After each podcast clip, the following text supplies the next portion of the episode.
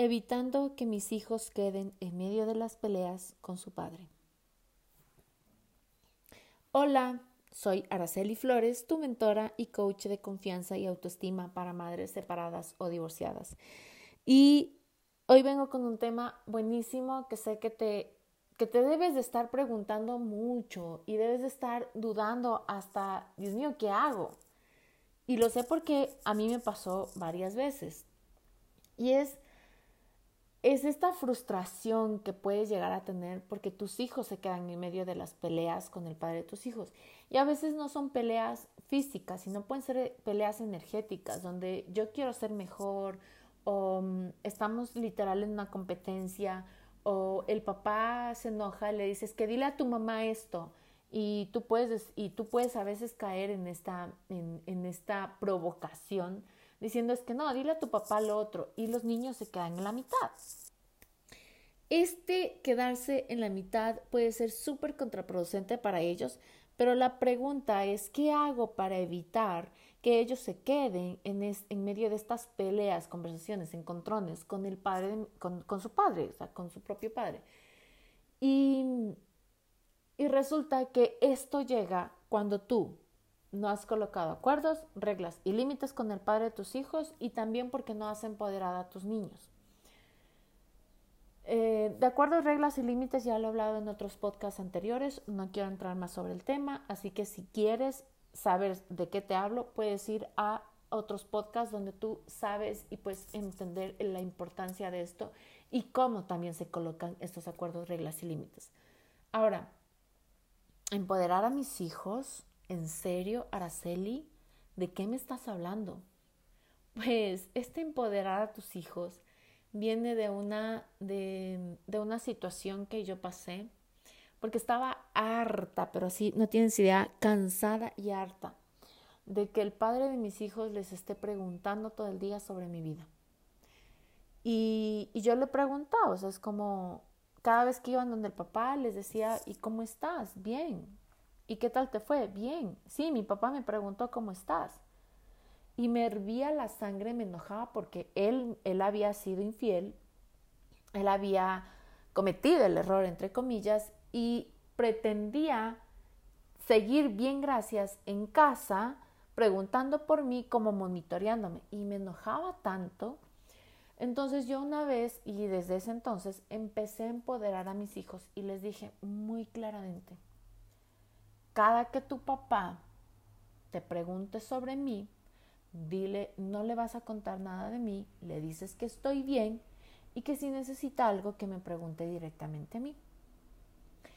Esto se necesita de repetición.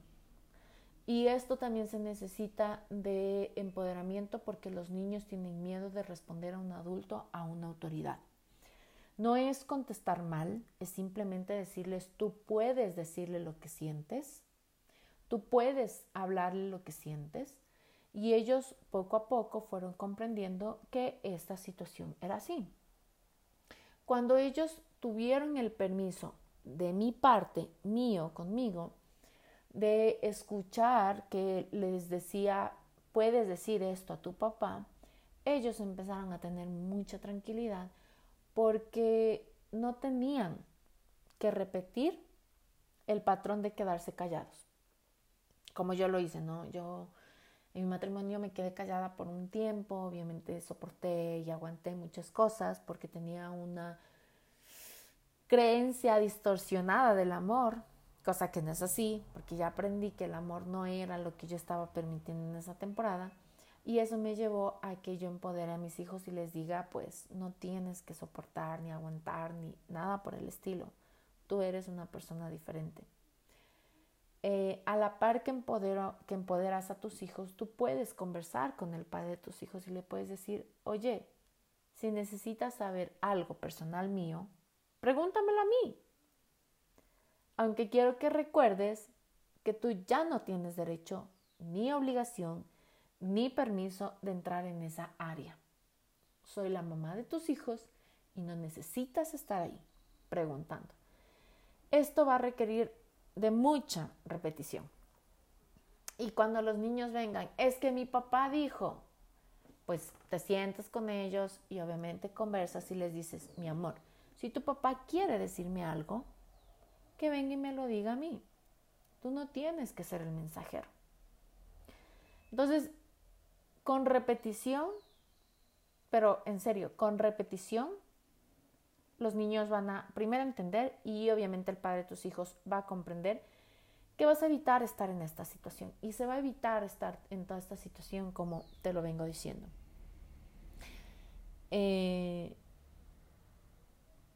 quiero recordarte que si tú tienes conversaciones enojada con el padre de tus hijos, vas a perder. Porque él lo que quiere es sacarte de sus casillas para seguir reforzando alguna creencia de, claro, pues por esto me separé, o sea, por eso no podía estar contigo. Y esto puede herir más tu, tu, tu, pequeña, no tu pequeña, perdón, no quería decir esto, esto puede herir más tu lado de mujer. Entonces, evitar que tus hijos se queden en la mitad de las peleas que, que tienes con el padre es no tan sencillo, pero sí es un trabajo que a largo plazo va a tener sus frutos, porque diferente es que tú estés un mes haciendo este trabajo a que te quedes dos años, un año, cinco años, que yo he visto casos así. He visto que todavía siguen usando a sus hijos como mensajeros y recaderos. Que si mamá o papá no está feliz con una decisión que tomó mamá o papá, pues al final el niño está molesto por esta situación. Y, se molestan un montón y, o sea, es, es, es realmente frustrante para ellos decir, uy, no, mi mamá, mi papá no se lleva bien y yo siempre tengo que elegir entre uno de los dos porque los dos no pueden estar en la misma habitación. Es evitarles eso. Y, es empezar a cambiar la percepción que tus hijos tienen de ti, como, ok, yo estoy haciendo de mi parte lo que puedo hacer. Y por mí, si tu papá quiere compartir conmigo, no pasa nada, yo no me voy a molestar, pero tampoco que, que siga usando esta situación.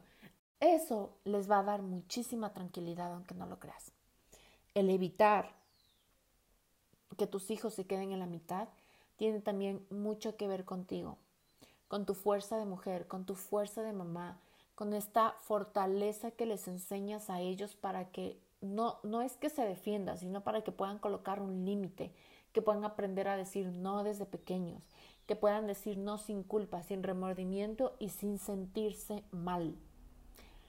Porque desde este espacio ellos aprenden que ese no es una forma de cuidarse a ellos mismos y de evitarse meter en situaciones, primero, donde no, les han llamado, porque a veces, no a veces, hay un dicho que me encanta, que yo lo uso muchísimo, es ningún comedido sale con la bendición de Dios. Eh, no, no soy muy espiritual, me encanta hablar de Dios, pero casi en mis podcasts no lo hago, pero ese dicho me encanta porque tus hijos dejan de estar metiéndose en situaciones que no les pertenecen y aprenden a respetar. Y también piden que los respeten, pero no desde un, desde un respeto forzoso, enojado, desde el grito, desde la frustración, sino desde la tranquilidad y desde la armonía, donde dicen no. Y no es no. Y no tranquila y no relajada y un no que no se envuelve en una conversación mental de, híjole, ¿por qué le dije que no? Y si tenía que decirle que sí, y si luego se enoja, y si luego no me quiere, y si luego esto. Entonces, es, esto es muy importante para los niños en el tiempo. Y, y empieza contigo. Empieza contigo, empieza por ti y empieza desde tú que eres el pilar y la base para tu hijo. Y quiero, quiero recordarte que ya estamos muy cortitos. Eh, la próxima semana, si mal no recuerdo, ya empezamos este, este reto de dos días donde te voy a compartir toda esta información que quería compartir contigo, valga la redundancia, para que tengas armonía después del divorcio y obviamente puedes ser parte del programa que viene incluido gracias a este reto, en, en donde vamos a ir muy a profundidad con estos temas y que tengas tranquilidad tú contigo, tanto como mamá y como mujer. Este, gracias, gracias, gracias. Quiero leerte y que me cuentes de qué te diste cuenta en este podcast. Amo saber de ti. Y también te invito a que compartas este podcast este mensaje con alguna amiga que puede estar necesitando. Quizás con aquella amiga que vino a tu mente y que pide a gritos estas palabras y esta tranquilidad que lo, lo, lo está pidiendo, ya que el día de hoy puede ser su ángel. Quiero recordarte que tú me importas, que eres valiosa y quiero verte brillar, mamá, mujer hermosa. Que tengas un bendecido día. Te amo.